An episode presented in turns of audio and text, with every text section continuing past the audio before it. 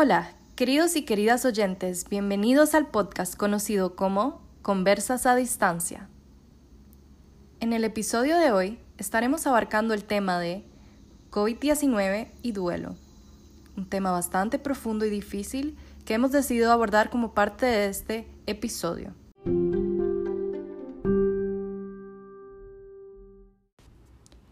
En este episodio de Conversas a Distancia, empezaremos por una introducción a partir del el compañero Wagner.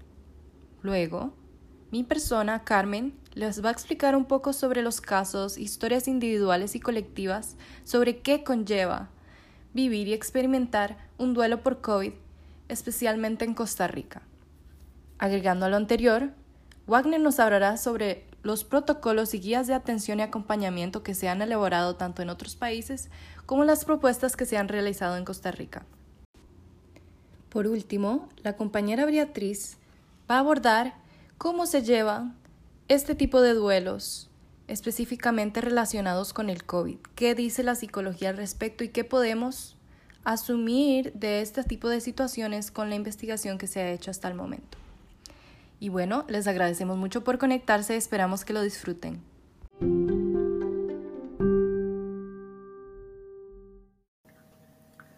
Hoy en día, el mundo está viviendo una situación de pandemia debido al virus denominado como COVID-19.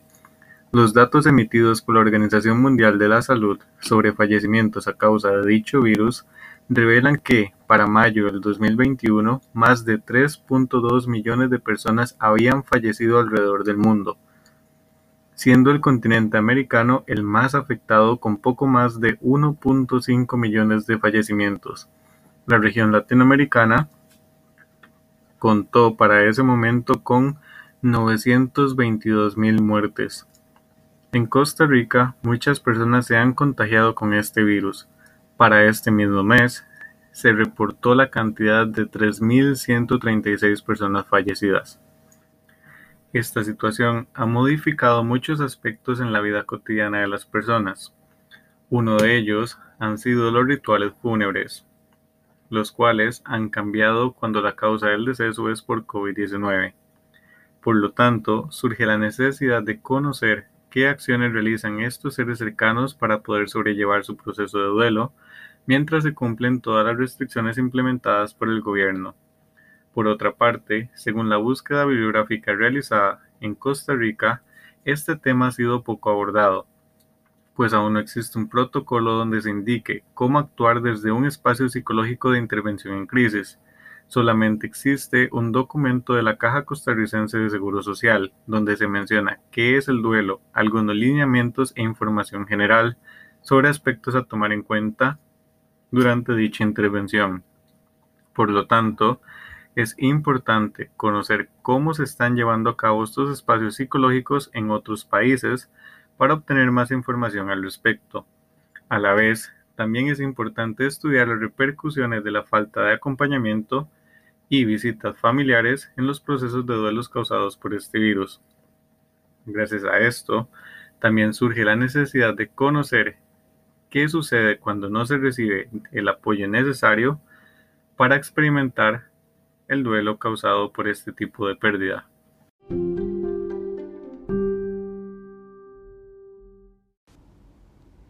Historias de duelo. Como ya conocemos, el COVID-19 ha afectado y sigue afectando a miles de personas, dejando a su paso mucha muerte y duelo. En este segmento del estudio se planteó abordar historias, casos y experiencias que enriquezcan la comprensión de todos los factores que conllevan un duelo por COVID-19. El duelo, como sabemos, es una reacción adaptativa normal cuando perdemos a un ser querido. Y en este sentido, se puede decir que un duelo por COVID abarca también los duelos por pérdida de trabajo, pérdida de espacios de convivencia social y pérdida de estilo de vida. Es decir, no solo los duelos por COVID son por muertes, sino también se pueden dar duelos durante el COVID por otras situaciones que plantea eh, la pandemia. Ahora, cuando se trata de seres queridos, eh, pérdida de seres queridos por COVID, se experimentan algunas de las siguientes situaciones no usuales. No poder despedirse de los familiares, no saber qué sucedió en las etapas de internamiento, que socialmente no se reconozca y se convierte en una estadística en la televisión, en los periódicos, que no se permite el roce físico entre familiares, abrazos, acompañar, besos. Y acorde a la psicóloga eh, Carolina González, especialista en duelo, en las historias de casos se han observado similitudes en las diferentes etapas del duelo eh, específicas por COVID-19 entre ellas una negación extraordinaria. Usualmente existe la negación, pero en estos casos ha habido más negación por la falta de acercamiento o nulo acercamiento al fallecido antes o después de su muerte. Un gran enojo, a veces con Dios, con centros de salud, eh, con el fallecido por tal vez no ser precavido o incluso con el responsable, con la persona que fue responsable del contagio. Además de otras etapas eh, normales del duelo, como en la tristeza profunda o finalmente la aceptación. Entonces, para comprender este estudio, buscamos algunas historias de rostros reales, de historias reales que hay detrás del COVID y el duelo. Desde seminario Universidad se logró extraer algunas citas relevantes que mencionaré a continuación. Cita. Silvia pensaba en los dos hijos mayores que quedaban y el recién nacido, siete mesino, allá en la incubadora. Sabía que el papá y la abuela estaban también aislados. Nadie pudo tomarle la mano. Desde allí, que se fuera tranquila o prometerle cuidar siempre a los niños. Nadie la abrazó ni se despidió de ella, cuenta la enfermera. Un caso de una enfermera. Otra cita. Con la pandemia son imposibles los ritos humanos y usuales de despedida. El riesgo del contagio es casi tan alto como la necesidad de ese espacio para otro paciente que viene tan complicado como el anterior. También con COVID, el cuerpo del fallecido no puede pasar más de una hora antes de ser entregado en el sótano a patología, donde tampoco podrá esperar a los familiares. Todo urge. Otra cita. Yo tengo 32 años y tengo a mis papás. Cuando veo un paciente que llega aquí no puedo evitar pensar en ellos y entonces también puedo pensar que el paciente tiene una hija como yo que no pudo acompañarlo en ese momento. Estas son algunas palabras de enfermeras del Hospital México. cuando escuchamos este tipo de citas nos sobran las palabras. Se entiende que es muy difícil este caso de que no hay acompañamiento, no hay cercanía durante los fallecimientos por COVID y implica una soledad y un dolor diferente, novedosos para el duelo. No hay abrazos, no hay despedidas, no hay acompañamiento. No hay una última mirada de adiós. Algunos otros testimonios eh, de noticias costarricenses son los siguientes. Cuando la familia lo ve montarse a una ambulancia es probable que no lo vean nunca más. El paciente lleva el protocolo de que en la misma cama donde fallece se le mete doble bolsa, se cierra, eh, se les puede enseñar la carita, se vuelve a cerrar y se mete en el ataúd y se acabó la historia. Y es crudo y es difícil, pero no hay despedida, no hay cierre de ciclo, es, es bastante violento y abrupto el perder un, un familiar por COVID familias que de verdad están sufriendo de tener un familiar en una UCI, el no poder verlo, el tener que recibir noticias por teléfono, eh, no sé, o sea, yo que he sido también usuaria como familiar, es muy duro tener un familiar en este momento en una UCI y no poder ni siquiera tener un acercamiento o poder un, ¿verdad? Un contacto aunque sea mínimo.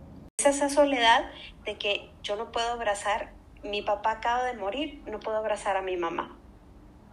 O estamos en diferentes casas porque estamos con orden sanitaria. No podemos ir al funeral porque estábamos con orden sanitaria.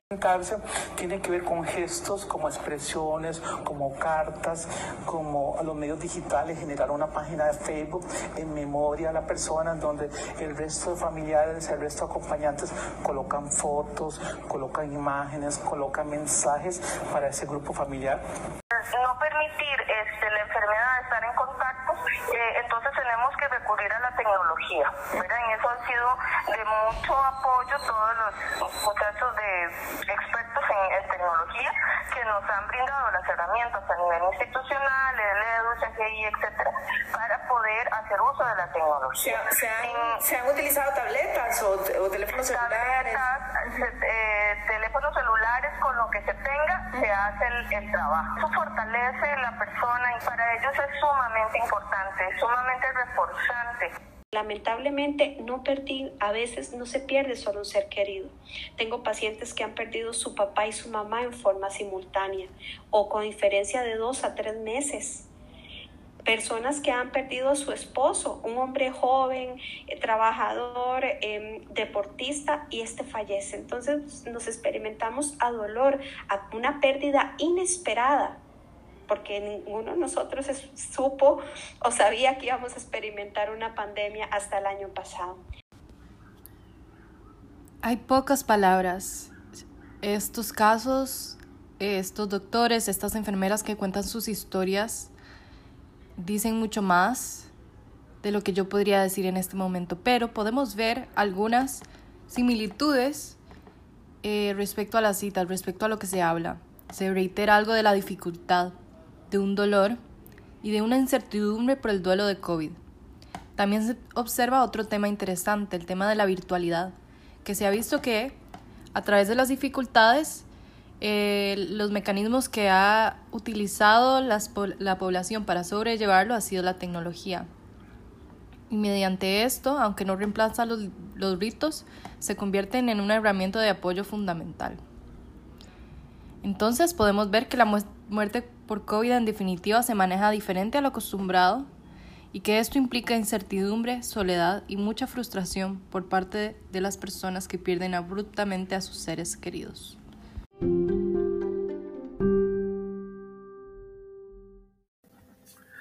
En el segundo eje de este trabajo se investigó lo realizado fuera de Costa Rica. Para esto se tomó como base tanto el protocolo establecido para la intervención en crisis en estos casos, por la Secretaría de la Alcaldía Mayor de Bogotá, así como el implementado por el Colegio Oficial de Psicología de Madrid. En ambos se resalta que para la primera sesión se debe abrir con un saludo empático. Es importante establecer un buen rapport para brindarle a la persona la mayor confianza y comodidad posible. Seguidamente, se abre el espacio para que la persona pueda expresar las emociones causadas por la pérdida. Se remarca la importancia de validarlas para que sean identificadas y aceptadas. Se recomienda una escucha activa y el parafraseo para expresarle a esta persona comprensión, así como evidenciar que cuenta con nuestro apoyo y acompañamiento. También se expresa que es necesario explorar cómo fue la relación con él o la fallecida, para ver si hay situaciones que quedaron pendientes, relaciones de apego u otra información que necesita ser procesada o resignificada en las sesiones. De igual forma, es necesario obtener información sobre sus redes de apoyo, con el fin de aumentar la contención. También es necesario brindar un espacio de psicoeducación para disminuir el estrés emocional, cuestiones físicas que podrían estar afectando a la persona y evitar el aislamiento social. En una segunda sesión se trabaja en la resolución de problemas. Se ayuda a la persona a aumentar su razonamiento y la toma de decisiones sobre situaciones concretas que le pueden estar causando malestar. Se busca aumentar el control emocional, evitar la negación, entre otros aspectos. A partir de lo anterior, se generan planes de acción para situaciones que puedan surgir. Agregado lo anterior, en esta sesión se trabaja en despedidas simbólicas que contribuyen a la elaboración y aceptación de la pérdida. En la tercera sesión, se puede abrir el espacio para comentar lo sucedido o cuestiones relacionadas a la persona fallecida. Esto permite aceptar aún más la pérdida y su resignificación. En un segundo momento se exploran las enseñanzas y aprendizajes que dejó esta persona en él o la paciente. Se expresa que es importante poder crear puentes que unen con la persona fallecida y que devuelven el vínculo de otra manera para ayudar a la elaboración de la pérdida. En la cuarta sesión se trabaja en la reconstrucción de significados basándose en la búsqueda del sentido, la búsqueda de beneficios y el cambio de identidad. En una última sesión se realiza un cierre donde el o la doliente puede hacer un recuento de lo aprendido y que le puede ayudar de, de este momento en adelante, recordar compromisos adquiridos u objetivos elaborados a partir de este proceso, recordar las herramientas aprendidas para el autocuidado y reducir algunos aspectos como el estrés, tensión muscular entre otros que puedan surgir. Finalmente, se debe agradecer la confianza y la generosidad del o la paciente al compartir información íntima y profunda con respecto a su proceso de duelo.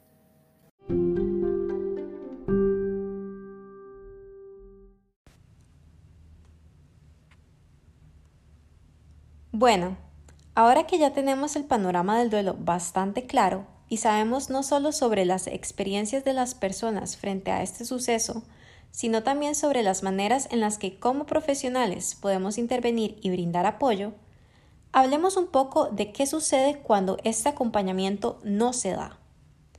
Al respecto, Mora 2020 menciona que la muerte por COVID-19 o por cualquier otra situación pandémica combina la muerte por enfermedad con la muerte inesperada y trágica, sin derecho a la despedida ni al funeral digno de toda persona. Es decir, el evento traumático es mayor y la carga traumática es más grande. Se da en medio de un escenario abrumador, incomprensible, con sentimientos devastadores, dolor agudo y traumático, con sentimientos de ira muy fuertes, culpabilización, y rememoración dolorosa en sueños, vigilia y sin la posibilidad de los rituales de duelo. De este modo, se entiende que el acompañamiento, particularmente en nuestro contexto actual de pandemia, es sumamente importante. Aspectos propios de nuestra situación actual, como el distanciamiento social que nos imposibilitan visitar y despedirnos de nuestros seres queridos, nos ponen en especial riesgo de desarrollar un duelo crónico o patológico. Al respecto, Ponte 2021 explica que el duelo patológico se diferencia cuando sus anomalías se extienden en el tiempo y derivan a otro tipo de problema psiquiátrico. La diferencia clave entre el duelo normal y el patológico radica en la intensidad y duración de los síntomas, mientras que en el duelo normal suele aparecer la tristeza, desgano, decaimiento y enojo, durante un periodo de tiempo, este no impide hacer la vida cotidiana común de la persona. En cambio, el duelo patológico sí afecta de manera significativa el día a día de quien lo padece. Sufrir este tipo de duelo no solo es sumamente doloroso para el individuo o la familia, sino que también, como explica Bermejo 2007, algunos autores han investigado sobre la existencia de duelos no resueltos detrás de enfermedades psiquiátricas y problemas de salud en general, constatando que no son pocos los casos en los que estos trastornos son indicadores de pérdidas significativas que no han sido afrontadas con la suficiente atención. Un buen acompañamiento en el duelo tiene, por tanto, una valencia preventiva. De este modo entonces nos queda claro que este tema del duelo en nuestro contexto actual de pandemia es sumamente importante y como ya se mencionó anteriormente, no se está tratando tanto como debería. Entonces, esperamos que este podcast les haya dejado interés por el tema y los vemos en el próximo episodio de conversas a distancia.